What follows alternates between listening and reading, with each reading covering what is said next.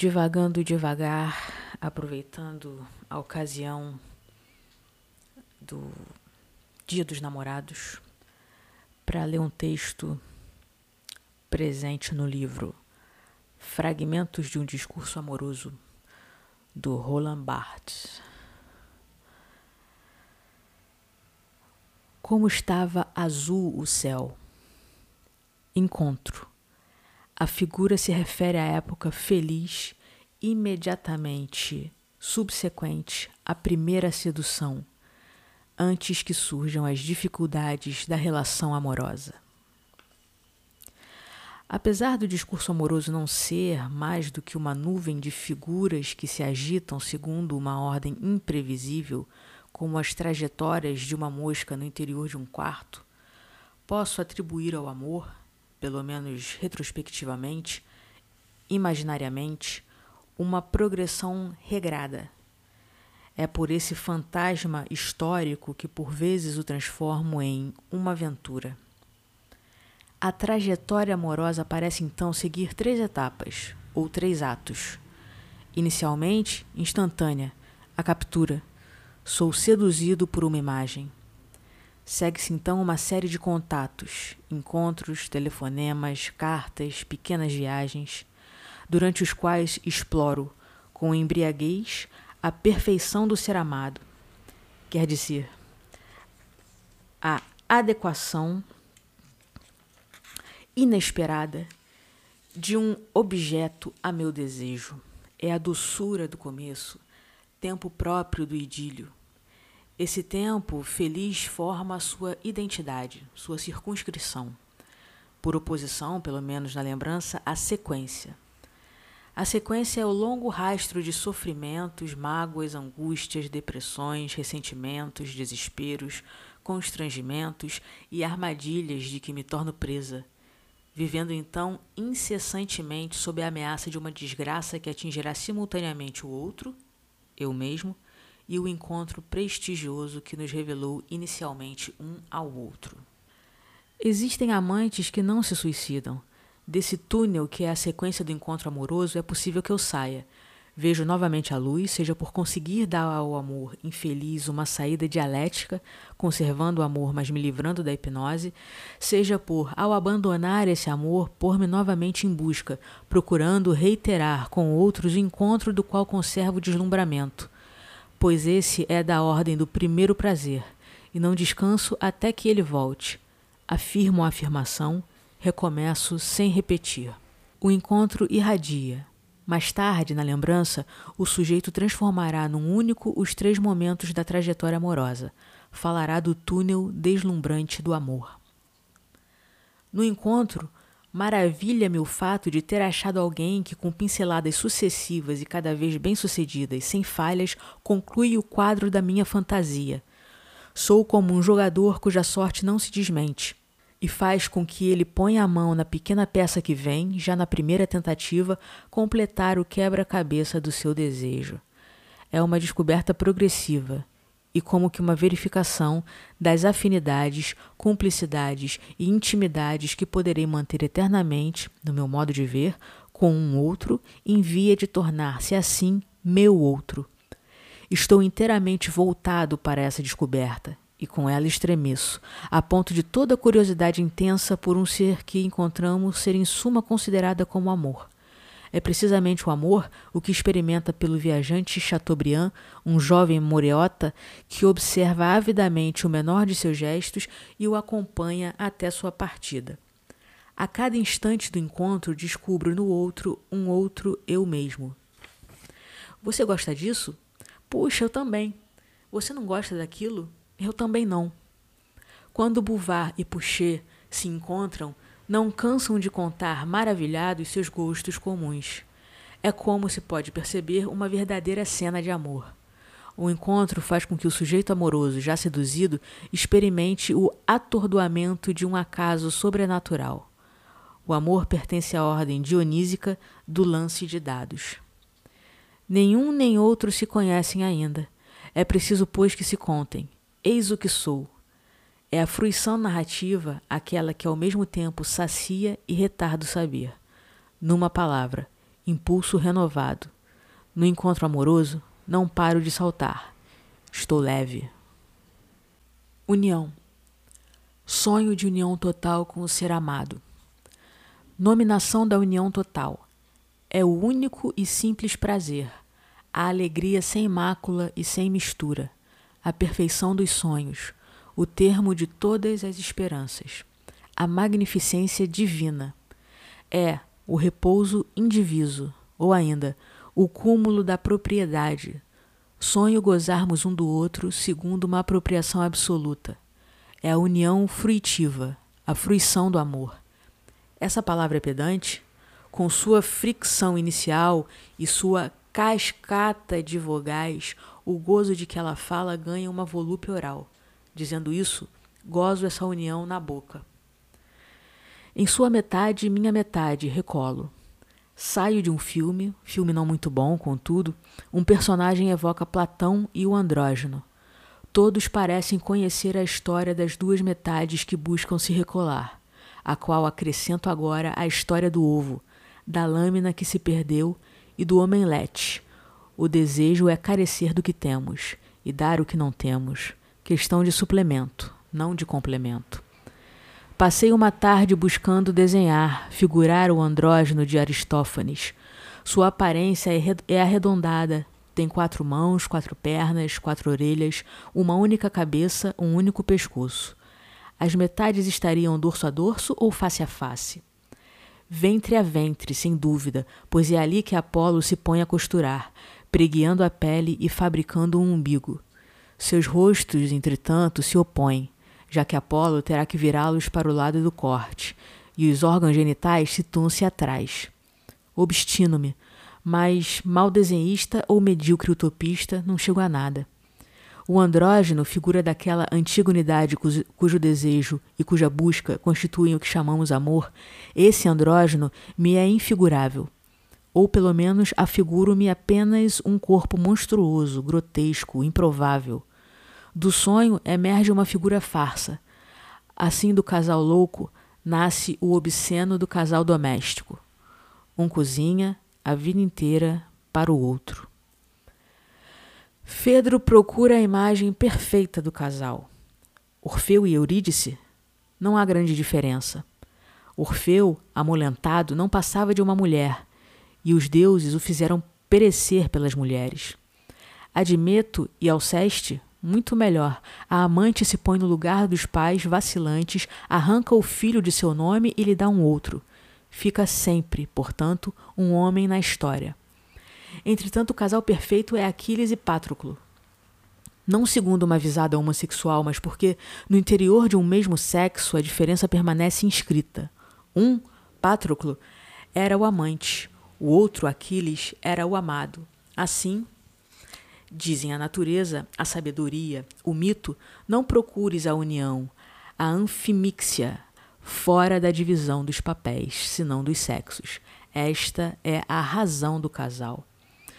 O sonho excêntrico, escandaloso, diz a imagem contrária. Na forma dual que fantasio, quero que haja um ponto sem alhures. Suspiro, coisa não muito moderna, por uma estrutura centrada, ponderada pela consistência do mesmo. Se tudo não está em dois, para que lutar? Melhor seria inserir-me na corrida do múltiplo. Esse todo que desejo, Basta para realizá-lo que tanto um quanto outro de nós não tenhamos lugares, que possamos magicamente ocupar o lugar um do outro, que venha ao reino do um pelo outro. Caminhando juntos, um pensará pelo outro, como se fôssemos os vocábulos de uma língua nova e estranha, na qual seria absolutamente lícito empregar uma palavra no lugar da outra. Essa união seria sem limites, não pela amplitude de sua expansão, mas pela indiferença de suas permutações. De que me serve uma relação limitada? Ela me faz sofrer. Sem dúvida, se me perguntam: em que ponto você está com X? Devo responder: atualmente estou explorando nossos limites. Tal como Gribouille toma a dianteira, circunscrevo nosso território comum. Mas aquilo com que sonho é todos os outros num só.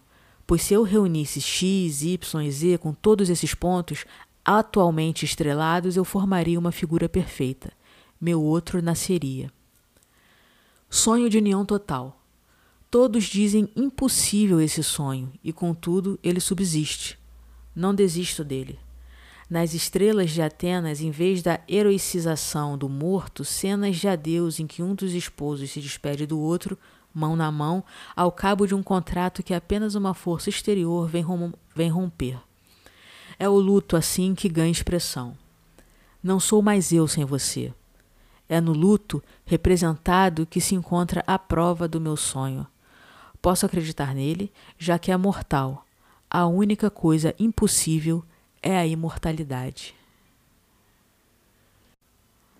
Para entender então do que se trata fragmentos de um discurso amoroso, deixo o próprio Bartes falar. Como é feito esse livro? Tudo partiu desse princípio, que não se devia reduzir o amante a um simples sujeito sintomal, mas antes fazer ouvir o que há em sua voz de inatual, quer dizer, de intratável, donde a escolha de um método dramático que renuncia aos exemplos e repousa unicamente na ação de uma linguagem primeira, nenhuma metalinguagem. Substituímos, pois, a descrição do discurso amoroso por sua simulação e devolvemos a esse discurso sua pessoa fundamental, que é o eu, a fim de pôr em cena uma enunciação, não uma análise. É um perfil, por assim dizer, que está sendo proposto, mas esse perfil não é psicológico, é estrutural. Oferece à leitura um lugar de palavra, o lugar de alguém que fala em si mesmo, amorosamente, em face do outro, o objeto amado, que não fala. Discursos é originalmente a ação de correr de cá para lá. São idas e vindas, caminhos, intrigas. O amante não para com o efeito de correr dentro da própria cabeça, de encetar novos caminhos, de intrigar contra si mesmo. Seu discurso existe unicamente por ondas de linguagem, que lhe vêm ao sabor de circunstâncias ínfimas, aleatórias. Podemos chamar esses cacos de discurso de figuras. Essa palavra não pode ser entendida no sentido retórico, mas antes no sentido ginástico ou coreográfico. Em suma, no sentido grego. Não é o esquema. É, de um modo bem mais vivo, o gesto do corpo apanhado em ação e não contemplado em repouso, o corpo dos atletas, dos oradores, das estátuas, o que é possível imobilizar do corpo tenso. Assim, o amante presa de suas figuras. Ele se entrega a um esporte meio louco, esfalfa-se como atleta, fraseia como orador, é apanhado, siderado num papel como uma estátua. A figura é o amante em ação. As figuras se destacam segundo possamos reconhecer no discurso que está passando, alguma coisa que foi lida, ouvida, experimentada. A figura é delineada como um signo e memorável como uma imagem ou um conto. Uma figura é fundada se ao menos alguém puder dizer: Como isso é verdade? Reconheço essa cena de linguagem. Para certas operações de sua arte, os linguistas recorrem a uma coisa vaga, o sentimento linguístico. Para constituir figuras é preciso nem mais nem menos do que esse guia, o sentimento amoroso. Pouco importa, no fundo, que a dispersão do texto seja rica ali e pobre acolá. Existem tempos mortos, muitas figuras têm fôlego curto, algumas sendo hipóstases de todo discurso amoroso têm a raridade mesma, a pobreza das essências. Que dizer do langor, da imagem, da carta de amor, pois que é todo o discurso amoroso tecido de desejo, de imaginário e de declarações. Mas aquele que sustenta esse discurso e recorta-lhe os episódios não sabe que ele será transformado em livro. Ainda não sabe que, como bom sujeito cultural, não se deve repetir, nem se contradizer, nem tomar o todo pela parte. Sabe apenas que o que lhe passa pela cabeça em dado momento é marcado, como os traços de um código Antigamente teria sido o código do amor cortês ou o mapa de ternura. Tal código, cada um pode preenchê-lo ao sabor de sua própria história. Franzina ou não, cada figura deve, portanto, estar ali. Seu lugar, sua casa, deve estar-lhe reservado. É como se houvesse uma tópica amorosa e a figura fosse um lugar, topos. Ora, é da própria natureza de uma tópica ser um pouco vazia, uma tópica é, por essência, meio codificada, meio projetiva ou projetiva porque codificada.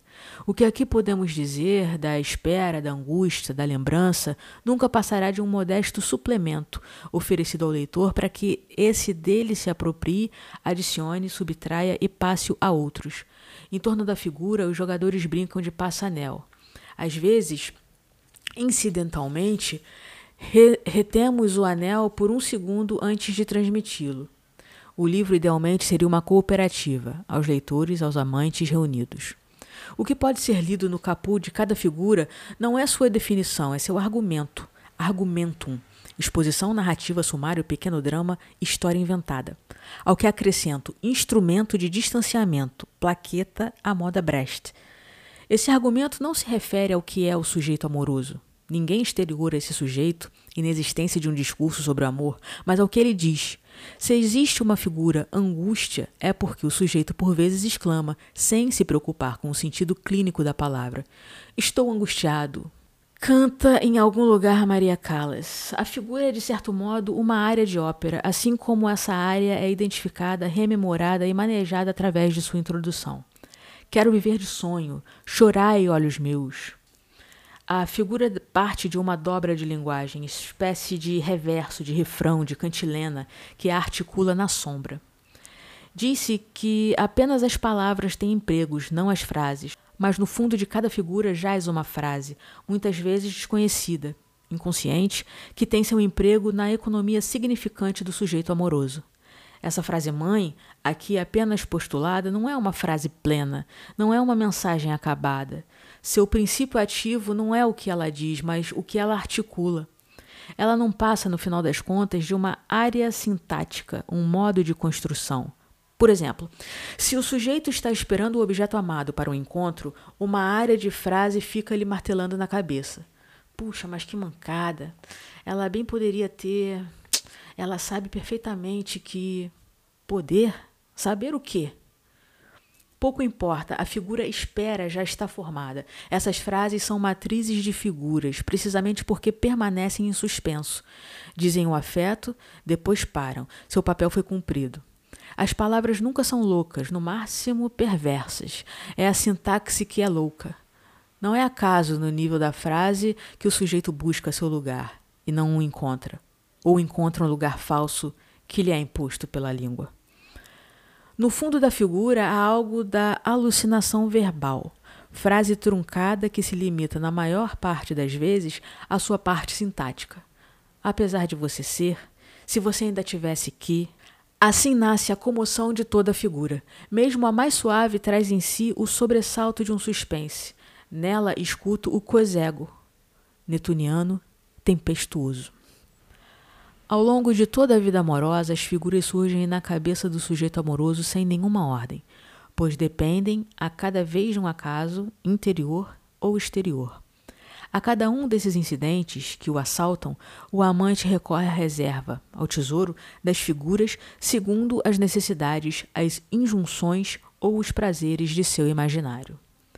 Cada figura explode, vibra sozinha como um som desligado de qualquer melodia, ou se repete até a saciedade como o tema de uma música de transe. Nenhuma lógica liga as figuras, determina sua contiguidade. As figuras não pertencem a nenhum sintagma, a nenhuma narração. São eríneas, agitam-se, chocam-se, apaziguam-se, reúnem-se, afastam-se, sem mais ordem do que uma revoada de mosquitos. O discurso amoroso não é dialético. Gira como um calendário perpétuo, uma enciclopédia da cultura afetiva. No amante, um quê de Bouvard e Pécuchet. Em termos linguísticos, diríamos que as figuras são distribucionais, mas não integrativas. Permanecem sempre no mesmo nível. O amante fala por pacotes de frases, mas não integra essas frases num nível superior, numa obra. É um discurso horizontal. Nenhuma transcendência, nenhuma salvação, nenhum romance, mas muito de romanesco. Todo episódio amoroso pode, de certo, ser dotado de um sentido. Ele nasce, desenvolve-se e morre. Segue um caminho que é sempre possível interpretar segundo uma causalidade ou uma finalidade, até mesmo se for preciso moralizar. Eu estava louco, agora estou curado. O amor é um engodo do qual se deverá doravante desconfiar, e etc. É a história de amor submetida ao grande outro narrativo, a opinião geral que deprecia toda a força excessiva e que quer o próprio sujeito reduza o grande jorro imaginário pelo qual é atravessado sem ordem e sem fim a uma crise dolorosa, mórbida, da qual é preciso curar-se. Isso nasce, cresce, faz sofrer e passa, exatamente como uma doença hipocrática. A história de amor, a aventura, é o tributo que o amante deve pagar ao mundo para reconciliar-se com ele. Completamente diverso é o discurso, o solilóquio e a parte que acompanha essa história, sem jamais conhecê-la. É do princípio mesmo desse discurso e do texto que o representa que suas figuras não se possam arrumar, ordenar-se, caminhar, concorrer para um fim, para um estabelecimento. Não há primeiras nem últimas. Para que entendessem que não se tratava aqui de uma história de amor ou da história de um amor, para desencorajar a tentação do sentido, era necessário escolher uma ordem absolutamente insignificante. Submetemos, pois, a sequência das figuras, inevitável porque o livro é fadado por princípio à progressão, a dois arbitrários conjugados, o da nominação e o do alfabeto. Cada um desses arbitrários é, entretanto, temperado. Um pela razão semântica, dentre todos os nomes do dicionário, uma figura não pode receber senão dois ou três, o outro pela convenção milenar que regula a ordem de nosso alfabeto. Evitamos assim os ardis do puro acaso que bem poderia ter produzido sequências lógicas, pois não devemos, diz um matemático, subestimar o poder do acaso para engendrar monstros. O monstro em questão seria, emergindo de uma certa ordem das figuras, uma filosofia do amor ali onde se deve esperar apenas sua afirmação. Para compor esse sujeito amoroso, montamos pedaços de origem diversa. Há o que provém de uma leitura regular, a do Werder, de Goethe, há o que provém de leituras insistentes, o Banquete de Platão, o Zen, a psicanálise, certos místicos, Nietzsche, as Lida alemães. Há o que provém de leituras ocasionais. Há o que provém de conversas com amigos. Há, enfim, o que provém de minha própria vida. Do Barthes. O que vem dos livros e dos amigos aparece às vezes na margem do texto, sob a forma de nomes para os livros e de iniciais para os amigos. As referências assim dadas não são de autoridade, mas de amizade, não invoco garantias, apenas lembro com uma espécie de breve saudação o que seduziu, convenceu, o que proporcionou por um instante o gozo de compreender ou de ser compreendido. Deixamos, pois, esses lembretes de leitura, de escuta, no estado muitas vezes incerto, inacabado, que convém a um discurso cuja instância não é senão a memória dos lugares, livros, encontros em que tal coisa foi lida, dita, escutada. Pois se o autor empresta aqui ao sujeito amoroso sua cultura, em troca o sujeito amoroso lhe oferece a inocência de seu imaginário, indiferente aos bons usos do saber. Então é isso, queridos amigos ouvintes.